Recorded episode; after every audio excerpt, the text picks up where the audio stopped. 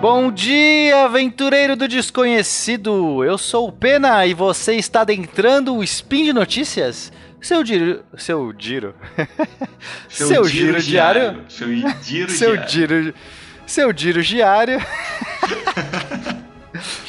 seu giro diário de informações científicas em escala subatômica. Hoje eu estou com ele, o apostador quântico Felipe Queiroz. É isso aí, Peninha, é isso aí, lindinhos e lindinhas, queridos e amados ouvintes do Spin de Notícias. Pois é, Pena, hoje a gente está aqui nesse programa um pouquinho diferente, nesse programa até que, que meio de relance, no dia 17 Corônia, né? No Decatran, e seria dia 15 de março para quem ainda segue aquele calendário errado para falar, sabe sobre o que, Pena? O que? Para falar sobre vida e obra de Stephen Hawking. Esse é o momento que a gente vai celebrar a vida desse grande físico, desse grande nome da ciência, desse grande nome da cultura pop que partiu, mas nos deixou um grande legado. Speed Notícias.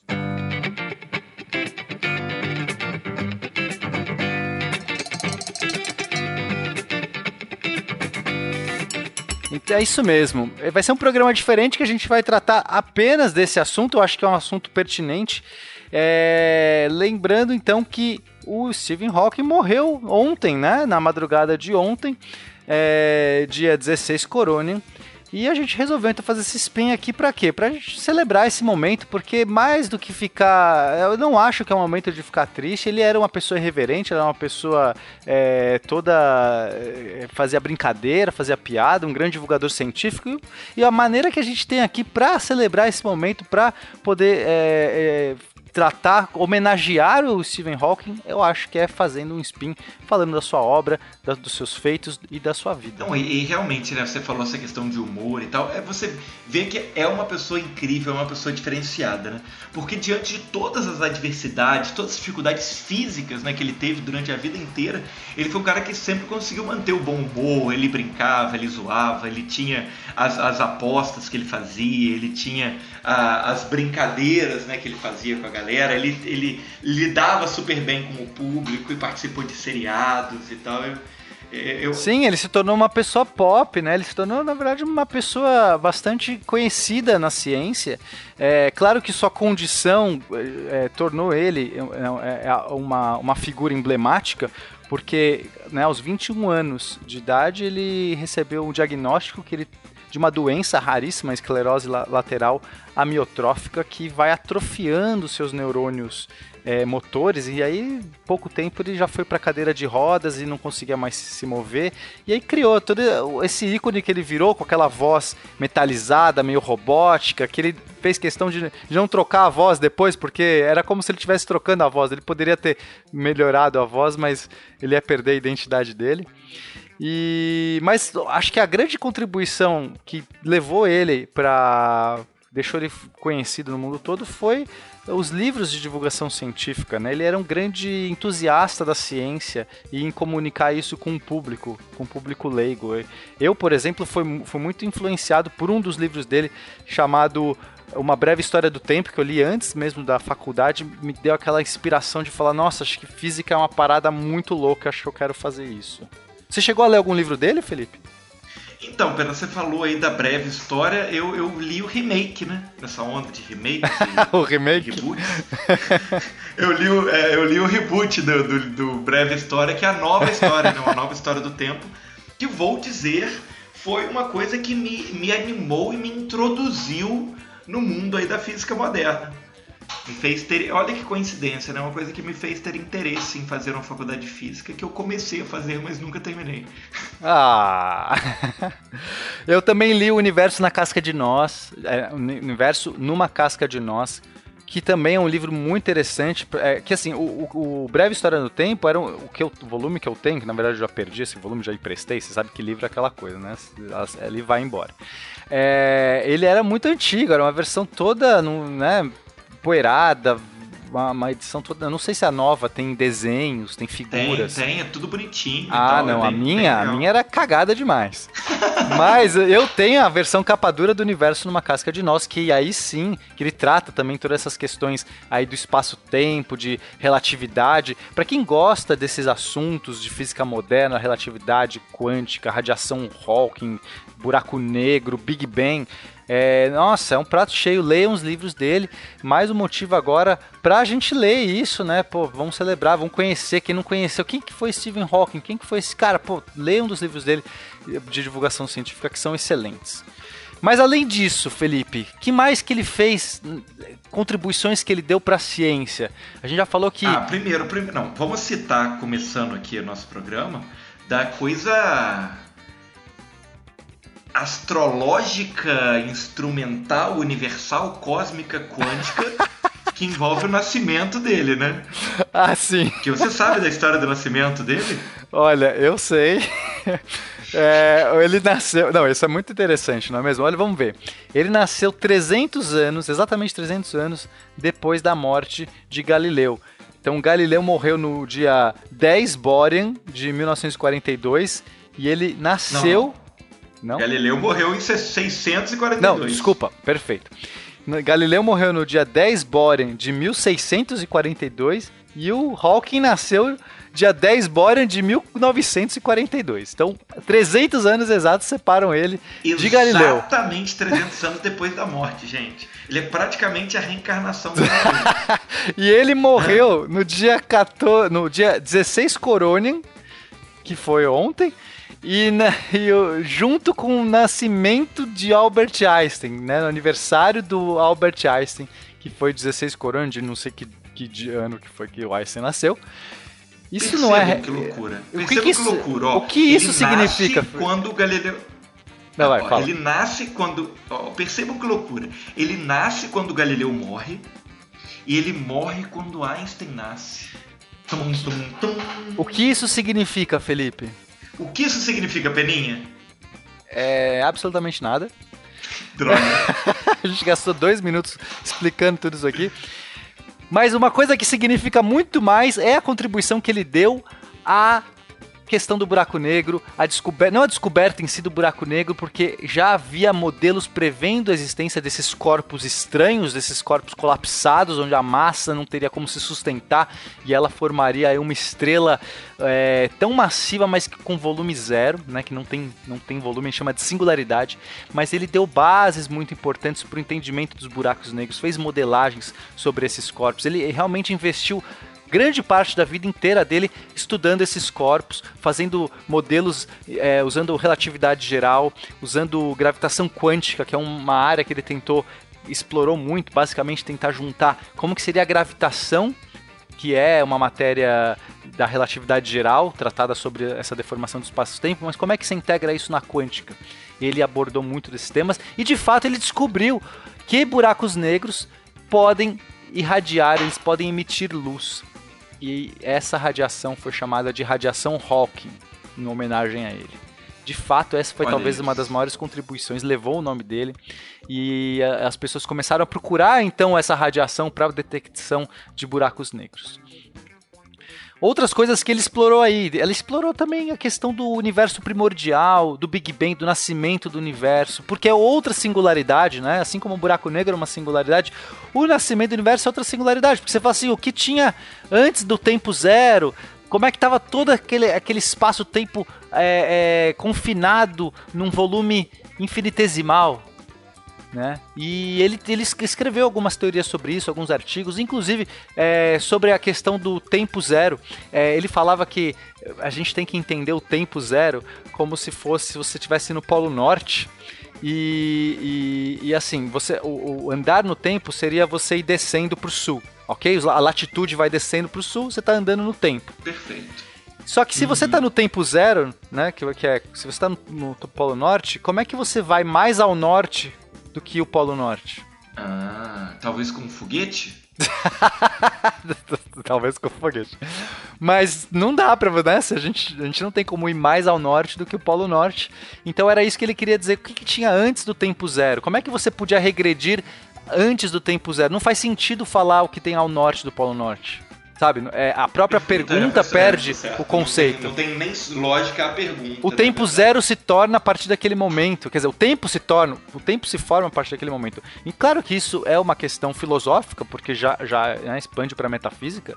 Mas é, dentro de, uma, de um universo fechado, que eram os modelos de Big Bang que tinha naquela época, essa seria talvez a resposta. Hoje a gente já tem outros tipos de modelo de Big Bang que talvez compreendam é, o multiverso, talvez o Big Bang seja apenas um evento dentro de um outro universo, e aí a gente pode talvez falar de tempo anterior. Mas é, ele fez também muitas contribuições, inclusive sobre os primeiros momentos do universo que aquela a, a fase de expansão, de, de aceleração do universo, ele também é, tratou disso também na sua obra.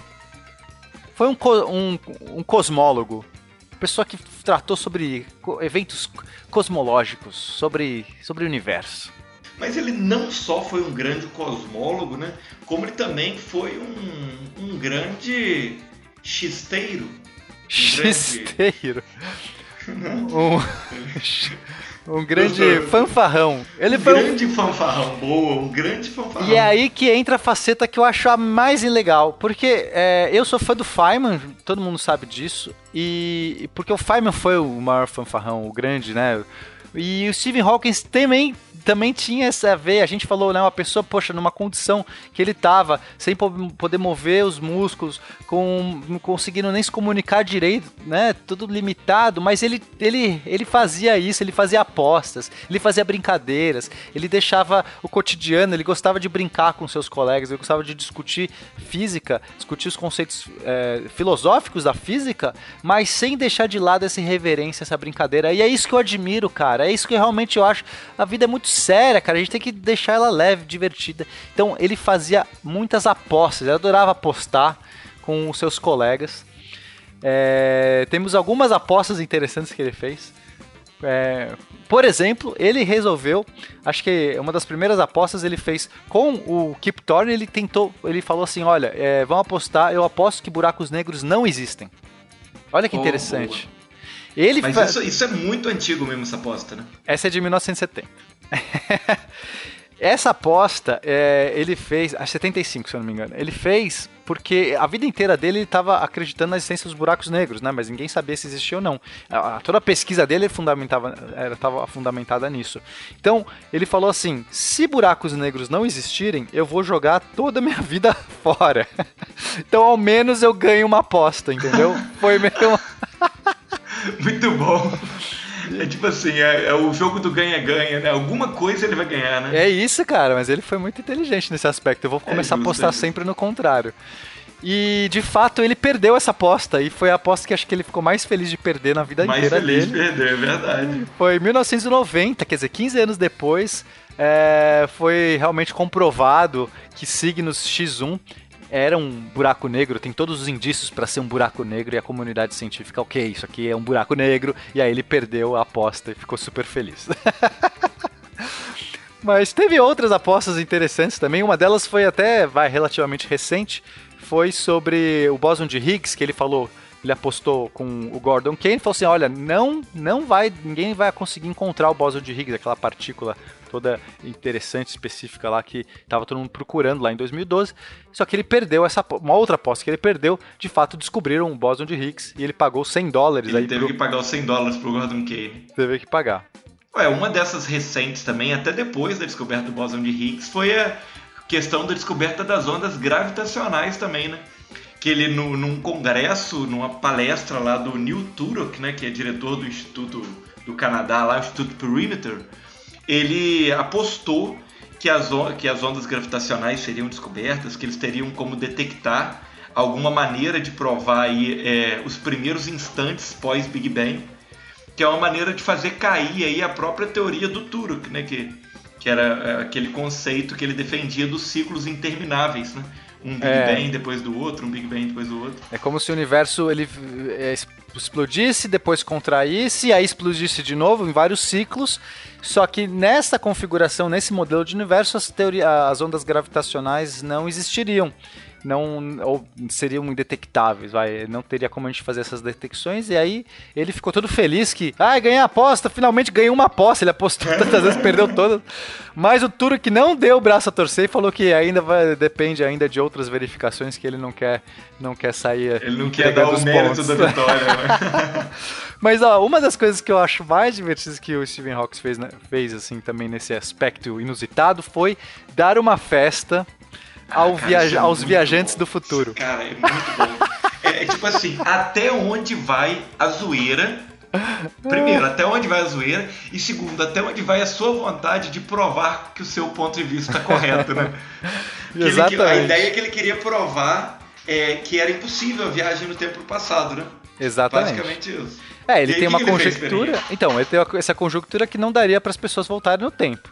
E então ele deu uma festa cheia de bebida, cheia de é, quitutes, iguarias, espumantes. Só que ele só comunicou para todo mundo, aberto ao público essa festa. Qualquer um que chegasse lá podia beber, comer à vontade, trocar uma ideia com ele. Só que ele só anunciou a data dessa festa depois da do própria festa. Então No dia seguinte que teve a festa, ele anunciou. lá na festa, né? Forever Alone é, na festa. Sozinho, no dia de ontem vai acontecer uma festa muito, ingra... muito incrível, qualquer um pode aparecer. Somente os viajantes do tempo, do futuro, poderiam ir nessa festa, mas de fato ninguém foi. Nesse dia tava todo mundo ocupado. Ah, não, por que eu vou lá na festa de Stephen Hawking? E ninguém apareceu. Corroborando uh, o argumento dele. Muito, muito bom. E assim, recentemente, né, ele já não estava escrevendo artigos científicos, ele, né, recentemente estava trabalhando em outras frentes. Uma delas era Breakthrough Initiative, que era, ele estava fomentando a pesquisa, a procura de civilizações extraterrestres. Ele estava focado nessa questão sobre como é que a gente pode é, ouvir é, esses, esses, extraterrestres, né? É, ele financiou, não sei se ele financiou, ele ajudou, ele é, promoveu, enfim, não sei exatamente quem que era o financiador, mas ele estava é, envolvido com esse projeto, o Breakthrough Initiative, que inclusive discutia sobre como deve ser a nossa abordagem diante de uma comunicação extraterrestre, se a gente tem que ser cauteloso, se a gente pode acreditar que eles são nossos amigos, dar um abraço né, no, no ETzinho, no ET Bilu, vamos todo mundo abraçar ET Bilu, eu não sei né? Como que é, mas enfim, era onde ele estava envolvido, pelo menos é o que eu, que eu soube recentemente, antes é, eu, da sua é, morte. É legal essa, esse, essa pegada diferente dele aí nesses últimos anos de vida. A última década nesse trabalho de divulgação científica, ele desenvolveu um trabalho que eu, pessoalmente, como pai, principalmente, eu acho uma coisa super interessante, que é uma coleção de livros infantis. Ah, onde ele introdu... É, olha que legal isso, cara. Ele desenvolve junto com a filha dele essa coleção são três livros infantis, a coleção lá do Jorge, Os Segredos do Universo, onde ele introduz num, numa brincadeira, uma historinha de aventura, não sei o que, conceitos de física aí para crianças. Olha que legal isso. Não, cara. excelente. Novamente, né, ele levando aí a divulgação científica agora em outras fronteiras para os para os garotinhos, para as garotinhas, para as crianças. É, a, a, filha dele é educadora e eles fizeram esse projeto juntos. Eu não li, não tive a oportunidade, mas eu tenho muita curiosidade porque eu me interesso muito por esse tipo de conteúdo, assim, mesmo sendo adulto, eu acho que é, eu me maravilho muito. Eu adoro ler essas, esses materiais para criança. Será que eu sou muito infantil? Ô, Beninha, mas tem uma. Não, cara, é sempre tão legal, eu me divirto muito também, eu concordo com você. Mas tem uma última história que eu acho que você deveria contar para os nossos queridos ouvintes aqui, ainda sobre o Stephen Hawking. Manda, qual que é? Eu, eu fiquei sabendo de uma história que envolve uma assinatura de uma certa revista. então, essa assinatura de uma certa revista era da aposta que ele fez com o Kip Thorne. Ah, entendi. E aí ele perdeu a aposta, teve que pagar um ano de quê, Pela? De quê? Da... Aposto que foi da Nature. Um ano de Nature. um ano de Nature. Isso? Não, era um ano da Penthouse. É, ah. como, é tipo a Playboy lá. Bom, gente, e o, o Stephen Hawking, ele faleceu, não foi divulgado ainda é, o motivo, mas enfim, uma pessoa já velha, 76 anos, morrendo em sua casa em Cambridge. E mas uma pessoa que venceu principalmente todos os, os odds, todas as, as probabilidades contra a sua própria vida quando ele recebeu aquele diagnóstico da esclerose com 21 anos, né? E davam, davam para ele no máximo 3 anos de vida. Ele viveu até os 76 anos, produzindo muito conteúdo, muito conhecimento para a humanidade. E eu, assim como imagino que muitos leitores aí da sua obra foram influenciados e, e talvez se voltaram para a ciência por conta dele. Então, eu só tenho aqui, ó, agradecer. Ó. Muito obrigado, Stephen Hawking, obrigado por sua contribuição. Você não será esquecido, estamos aqui continuando o seu trabalho. É isso né? aí, vamos manter vivos o legado do Stephen Hawking, né? Inclusive, é para começar esse legado, amanhã ligarei para Playboy para fazer a minha assinatura. e é depois dessa frase que eu me despeço. Sem mais, pena. um beijinho, meus queridos. Beijo, pena. E até amanhã, pessoal.